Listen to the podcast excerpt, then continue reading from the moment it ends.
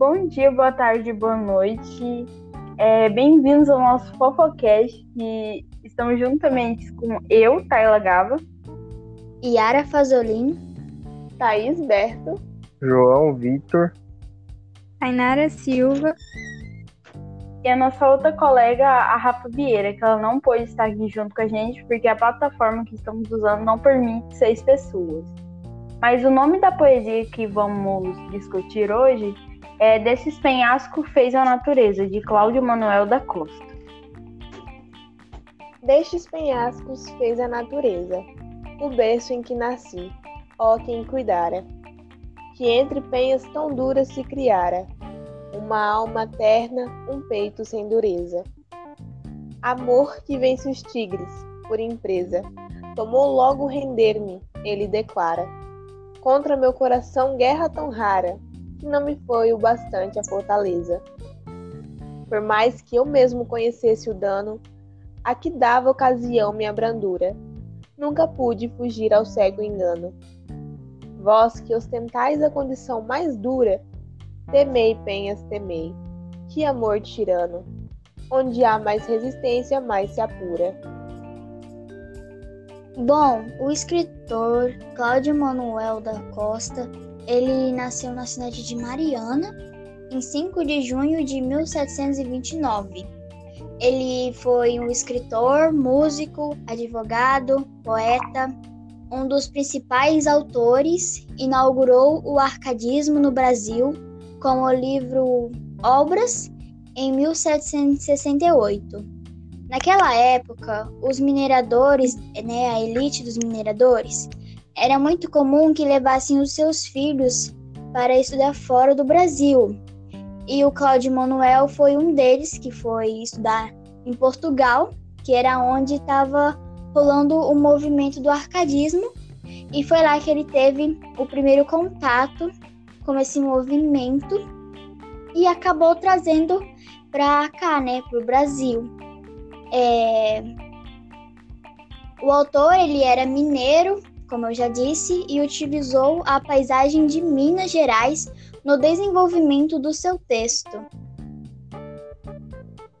E Cláudio Manuel, né, ele produziu vários poemas com a temática de pastoril, e com estrutura perfeita de soneto, além de trazer várias reflexões sobre a vida, sobre a moral, sobre a natureza e sobre o amor.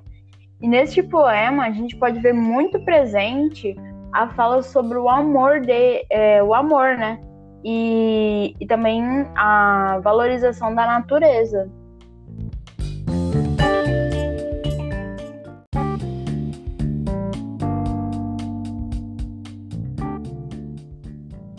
por ele ser muito mente aberta, é, ele se tornou né, amigo do Aleijadinho, que foi um grande escultor e arquiteto do Brasil colonial. E por isso ele ajudava o Aleijadinho a ter acesso às bibliotecas clandestinas, que logo após um tempo foi apreendida pelos Inconfidentes. Bom, é, o autor também era amigo de Tiradentes e ele participou da Inconfidência Mineira por isso ele acabou sendo preso e dentro da prisão ele foi, ele morreu. E até hoje não se sabe se ele foi morto ou se ele foi suicídio, né? E aí fica aí, até hoje não tem nenhuma evidência que comprove qual das duas foi a, foi a forma que ele morreu.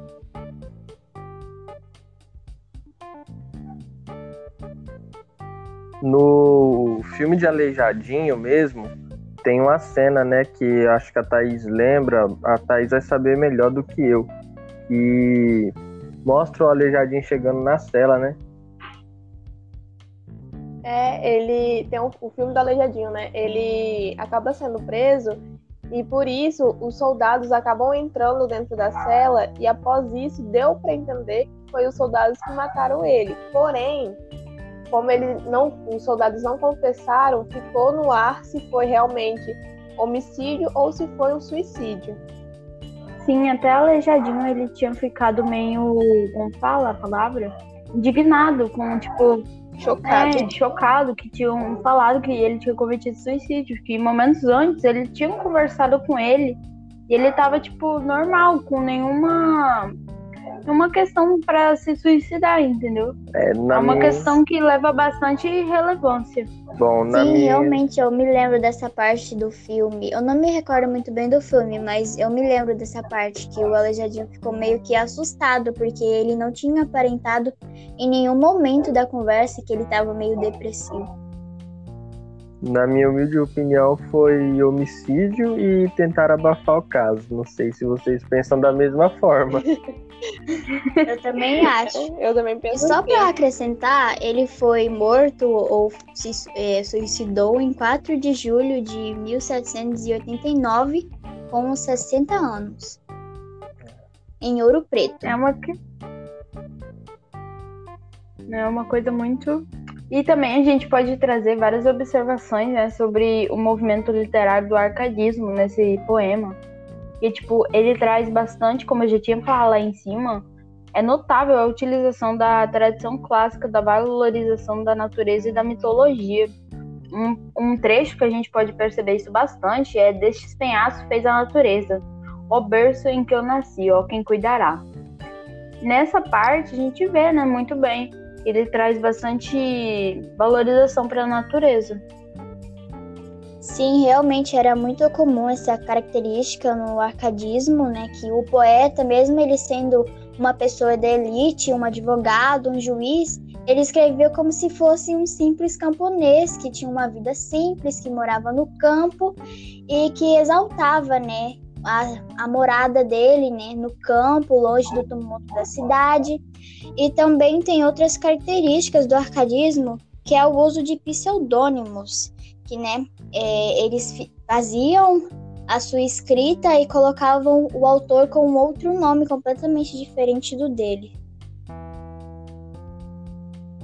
Tanto como a natureza foi bem retratada no poema, ele também falou muito sobre o amor, que até no terceiro parágrafo ele disse que por mais que ele tentasse lutar contra, e por mais que ele soubesse a dor que aquilo causava, ele não conseguia, porque quanto mais ele tentava lutar contra, mais ele amava. E na criação desse soneto, o autor utilizou das, da natureza da cidade que ele nasceu, né, de Minas Gerais.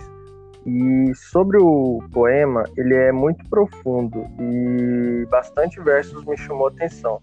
Igual no terceiro parágrafo, ele fala assim: Tomou logo render-me, ele declara: Contra o meu coração guerra tão rara, que não me foi bastante a fortaleza. Então, o amor declarou guerra contra ele e ele não foi forte o suficiente para vencer, né, o amor e acabou sendo tomado.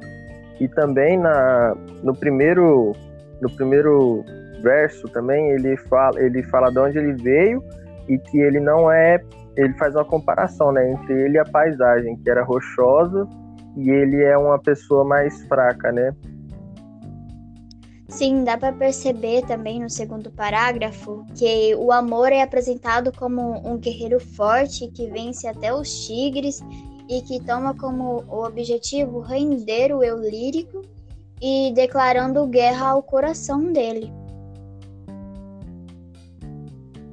Sim. Como. Ele. Pode falar, Tainá, desculpa. Ah, tá. É, como a gente sabe, a gente. Pera. Como ele era uma das pessoas mais importantes, uma das figuras mais importantes do arcadismo, a gente espera que no poema, no texto, só se tenha características do arcadismo, mas quando a gente vai ler, a gente percebe que ele também tra- transitou pelo barroco, quando ele fala do com tanto exagero sobre o amor.